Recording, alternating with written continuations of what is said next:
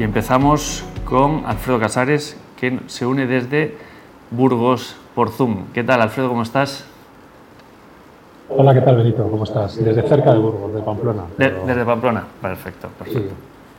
Eh, muchísimas gracias por acompañarnos hoy, Alfredo. No, encantado, hombre, encantado. Gracias por la invitación. Alfredo, voy a citar un párrafo que me he leído de tu libro.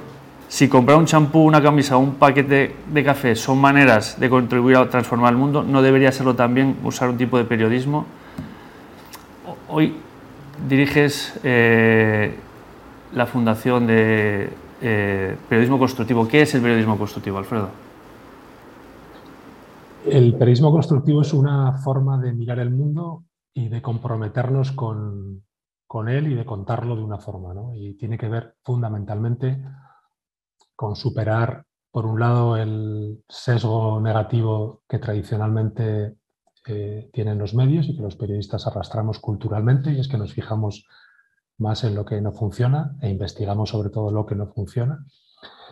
Y el periodismo constructivo lo que busca fundamentalmente es profundizar en las respuestas que se están dando para, para resolver los desafíos sociales y aprender eh, de ellas, extraer todos los aprendizajes posibles para eh, compartir ese conocimiento con la sociedad y generar una esperanza que no es ingenua, sino que está basada en datos. Y fundamentalmente tiene que ver con incorporar también voces que habitualmente no se incorporan, con escuchar mucho más y con eh, crear espacios de conversación en los que, en los que podamos poner eh, cada uno nuestro grano de arena para, para tratar de tomar decisiones de qué tipo de sociedad queremos. Eh, eh, suena, la verdad es que yo te escuché, ya te escuché y ya me convenciste. suena muy bien y lo que me sorprende es lo relativa, lo, poco que se conoce desde mi punto de vista, porque hay otro tipo de periodismo que es mucho más eh, el periodismo al que estamos acostumbrados. ¿no? por, qué crees conviven los dos de manera armoniosa? No, no es buscarle aquí pero ¿por qué crees que este periodismo constructivo está menos, se conoce menos, tiene menos, menos historia, menos... ¿Cuáles son las causas? Menos demanda, si quieres. yo no sé si hablaría de menos demanda. uno al final, una demanda especialmente aquello que conoce. Y el periodismo constructivo no es nuevo, no es un, no es un invento, simplemente eh, es la conceptualización de una forma de hacer las cosas que en ocasiones los medios eh, lo hacen, lo hacemos, pero que trata de que lo hagamos de manera mucho más frecuente, de manera mucho más consciente, de teniendo claro, eh, teniendo claro para qué hacemos nuestro trabajo, que no siempre nos lo, presenta, nos lo, preguntamos. y sobre todo teniendo claro que uno de los objetivos desde el punto de vista de, los medios es contribuir a la transformación social y a hacer un mundo mejor. Eh, en ese aspecto no es una alternativa al periodismo más combativo, más de denuncia, que es imprescindible en las sociedades democráticas, pero también en las sociedades democráticas no podemos solamente querer transformar desde el enfado desde la indignación de la ciudadanía ante los desmanes o, los eh, aspectos más negativos y los medios no basta con que hagan sonar las alarmas, ¿no? falta algo más y ese algo más tiene que ver con, además de denunciar y además de investigar lo que, lo que no funciona uh, y de desenmascarar culpables y de controlar a los poderes, es una función esencial del periodismo, hay otra que sirve para equilibrar ese relato y para, que, para contar el mundo con justicia, porque las dos caras eh, conviven en la realidad, pero lo cierto es que en los medios no tienen un peso similar. Y la ciudadanía necesita, además de hacerse una imagen del mundo que nos rodea, y para, eso los medios ah, servimos también, claro, también necesitamos hacernos una imagen de nosotros mismos y nosotras mismas y el papel que jugamos en la sociedad, si somos espectadores de lo que ocurre o somos actores implicados. Y la manera en la que los medios cuentan el mundo tiene mucha influencia en cómo la ciudadanía se ve a sí misma, si se ve como espectadora impotente de algo que sucede que parece ajeno, y ahí el catastrofismo, en el caso de la emergencia climática y otros muchos ejemplos. O, por el contrario, ve que hay grandes desafíos, pero que hay caminos para poder actuar, que se puede aprender de otras iniciativas, que hay personas, instituciones, organizaciones que están trabajando, obteniendo determinados resultados, aprendizajes, claves, y eso es muy importante. Para, para moverte, para mover a la acción, para actuar, tienes que ver qué otros y otras están haciéndolo y, qué resultados están teniendo y qué, puedo hacer yo. ¿Nos puedes poner algún ejemplo de, de, de, periodismo constructivo, el que hayas participado o que te, suene, que, creas interesante?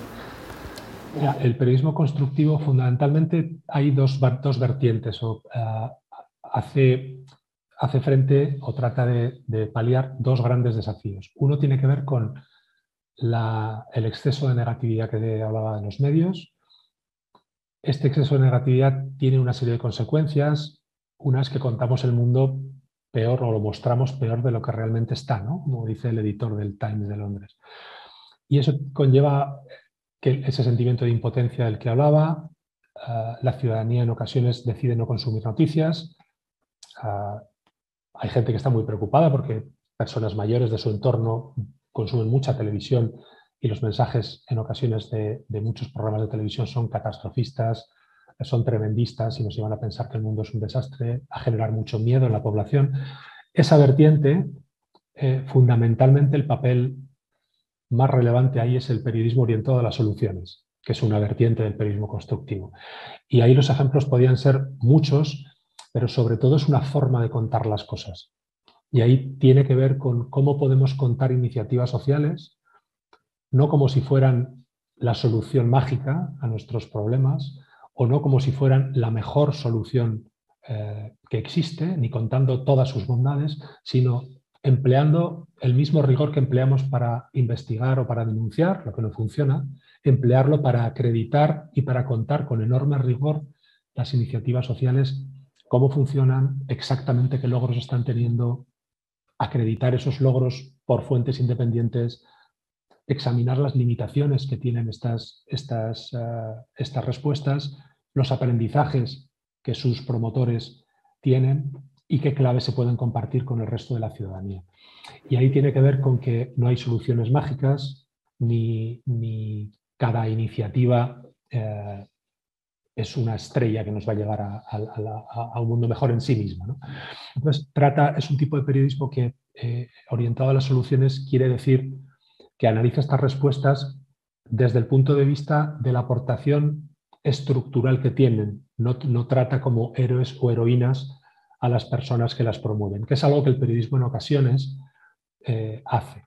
Eh, las cuestiones sociales a veces tendemos a tratarlas con muchísima benevolencia ah, y si hay una iniciativa eh, en una localidad para ah, denunciar el uso indebido de las plazas de estacionamiento para las personas con discapacidad, que es un, un problema muy grande en muchas ciudades, podemos contarlo como que la persona promotora eh, en este caso Juan Larreta, un, joven que tiene eh, enfermo de esclerosis múltiple, eh, es un héroe ciudadano porque ha conseguido que más de 400 personas envíen fotografías en las redes sociales mostrando infracciones, que los colegios, institutos se interesen por recibir charlas, que las policías se involucren, que las empresas se involucren con el reparto, por ejemplo, y otro tipo con sus conductores. podemos tratarlo como un héroe, podemos analizar cómo ha conseguido, exactamente cómo ha conseguido llegar ahí, qué problemas ha tenido, qué dificultades, cómo las ha superado, qué limitaciones tiene su iniciativa Ese es un, posible ejemplo de la vertiente más oriental del periodismo de soluciones y hay otra parte que, que, aborda el periodismo constructivo que tiene que ver con la división social, la polarización, que es un, riesgo pandémico casi, que se le está llamando la próxima pandemia, ¿no? que es la, la polarización que genera desafección, que genera desconfianza también en los medios, que lo sufren mucho, y que hay datos muy preocupantes, como eh, los últimos del estudio de confianza del Instituto Edelman, que hace apenas un mes y medio hablaba de que la mitad de la población considera que los medios de comunicación y también los políticos generan división social. Y eso para los medios es muy grave desde el punto de vista de su aportación democrática. Y ahí se puede trabajar en romper estereotipos, en romper prejuicios, y ahí ah, hay proyectos que se están trabajando con la ciudadanía. Nosotros trabajamos un proyecto con una localidad de 10.000 habitantes y tenemos varios proyectos pendientes similares que tiene que ver con ayudar a la ciudadanía a diagnosticar cuáles son sus principales desafíos en sus comunidades y a eh, dar pasos para tratar de, paliar ese tipo de cuestiones. Y, ya te digo, en, este caso en concreto identificamos seis desafíos. Había un desafío fundamental que tenía que ver con tratar ah, de mejorar la convivencia intercultural y se generaron una serie de acciones desde el punto de vista periodístico y no periodístico con los propios eh, ciudadanos ah, que acabaron mejorando la convivencia, nos conocemos más, decían, nos conocemos mejor, nos tratamos mejor y, nos tratamos, nos respetamos más. Eh, es un periodismo que habitualmente no hay tiempo para hacer este tipo de periodismo y hay una serie de barreras que hay que superar. Eh, hoy, aquí en el programa he traído a, gente de empresa y a, Esther Sevilla que trabaja en la Fundación Naturgy y, sabes que esto es Corporate Talks, hablamos de cultura empresarial y yo, te quería preguntar, eh, ¿cómo lo ves tú a, nivel, no desde tu punto de vista, antes dije fundación, perdón, el Instituto de Periodismo Constructivo, ¿cómo lo ves tú, ya no en los medios, sino en, la sociedad, tanto como persona individual o como empresa? ¿Cuál es, ¿Cómo nos animarías a, nuestro grano de arena? ¿no? ¿Cómo, cómo lo, entiendes tú? Yo, Benito, ¿qué me animas a hacer? A Esther ya le voy a preguntar ahora, que lo hace súper bien, cómo lo consigue, pero ¿cómo lo ves tú? Mira, yo diría que eh, cuando hablamos de periodismo constructivo, es verdad que eh, el término periodismo automáticamente nos lleva a pensar en, los periodistas que trabajan en medios de comunicación, pero nosotros hablamos de, eh, de periodismo constructivo, pero trabajamos también con organizaciones sociales y empresas que empiezan a interesarse por cómo aplicar una comunicación más constructiva y orientada a las soluciones. Ah, y yo te diría que incorporar eh, esa visión más orientada al futuro, a las soluciones, a generar espacios de conversación, a romper estereotipos, prejuicios, a cambiar las narrativas, no les corresponde solo a los medios de comunicación. Hoy las instituciones, las organizaciones sociales, las empresas, las corporaciones son emisores, son generadores de contenido. Muchos, muchas de ellas tienen eh, periodistas que trabajan en labores de comunicación e incorporar a ese tipo de comunicación los principios del periodismo constructivo y soluciones es, clave, porque primero te ayuda a incorporarlo en tu comunicación con, todos los eh, eh, grupos de interés con los que trabajas, te ayuda a identificar historias que luego pueden interesar a los medios de ese tipo de periodismo y soluciones. Hay una tendencia internacional los medios cada vez van a trabajar este, este tipo de historias porque hay una tendencia muy clara también en España y empezamos a notarla. Hay un interés muy claro.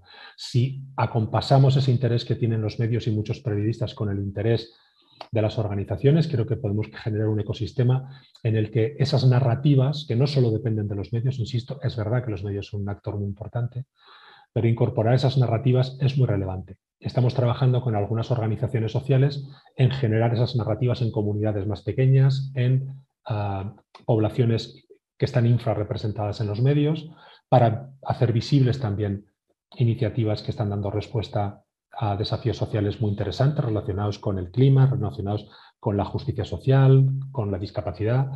Y ahí creo que también asociarse con organizaciones sociales. Ahí, como digo, ese ecosistema de empresas, organizaciones y medios eh, pueden hacerlo. Me preguntabas qué puedes hacer tú.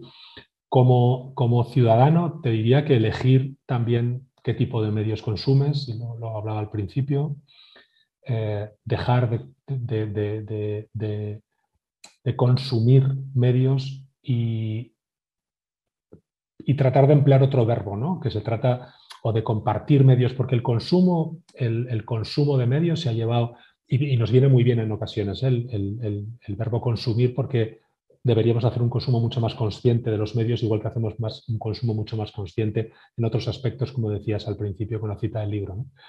Pero te diría que elijas lo que, lo que, los medios que utilizas para informarte o para entretenerte, que prescindas de aquellos que notas que te generan ah, esa ansiedad y que busques aquellos que es cierto que hay que hacer una búsqueda, porque cuando no buscamos, los, los impactos que, recibimos son los de los eh, mayoritarios, los del que tienen más fuerza, de las grandes cadenas, de los programas que quieren ser más populares.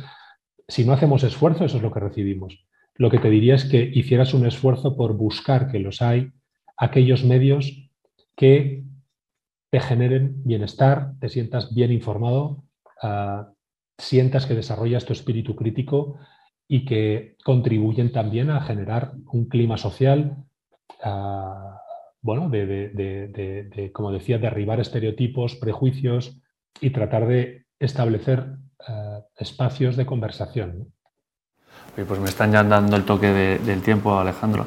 Eh, yo lo que te invito, Alfredo, es que nos escuches ahora hasta el final, por lo menos, que a, Esther de la Fundación Aturgi para que veas y luego no hay tiempo después para incorporarte por temas de la agenda, pero luego podríais hablar, porque yo creo que tendríais cosas de que contaros a Pilar de Guerreros Púrpura, que tiene una iniciativa súper chula, o a Silvia Organista. Y si las escuchas, yo creo que, no sé, igual surge magia, igual a ti te interesa o no lo sé, igual es muy interesante. Yo, ese es mi anhelo, que, que de mi contribución pueda surgir algo hoy aquí y agradecerte el tiempo. Alfredo, eh, siempre a los invitados, y no, es una excepción, ¿algún libro que nos recomiendes? ¿O alguna publicación en tu ah. caso que digas, mira, aquí está? Mira, hay, eh, hay un libro de Nuche Ordine que creo que es el valor de lo inútil o algo así, o la utilidad de lo inútil. a mí me, me resultó muy inspirado. Genial pues con esta referencia nos quedamos. Alfredo, mil gracias, mil gracias por tu tiempo. Gracias, me quedo por aquí, gracias. Venga, gracias. Hasta luego.